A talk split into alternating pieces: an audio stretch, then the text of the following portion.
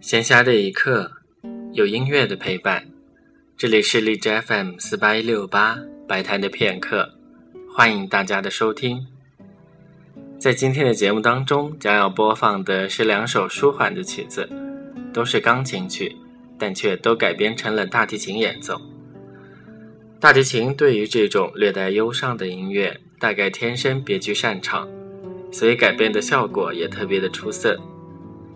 第一首是巴赫的作品第五百六十四号托卡塔柔板和副歌曲当中的柔板部分，采用了管风琴伴奏。巴赫的悲悯气质，我觉得在这里展露无遗。第二首是门德尔松为钢琴写作的无词歌，他的无词歌总共有八卷，创作的跨度从一八二九年到一八四五年。对于只活了三十八年的门德尔松。这八卷无词歌可以说记录了他三分之一的生命。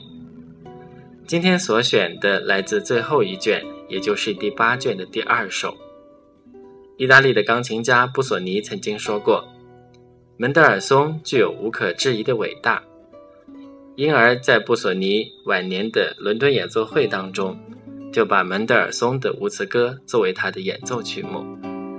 下面就请大家一起来听由大提琴演奏的巴赫和门德尔松。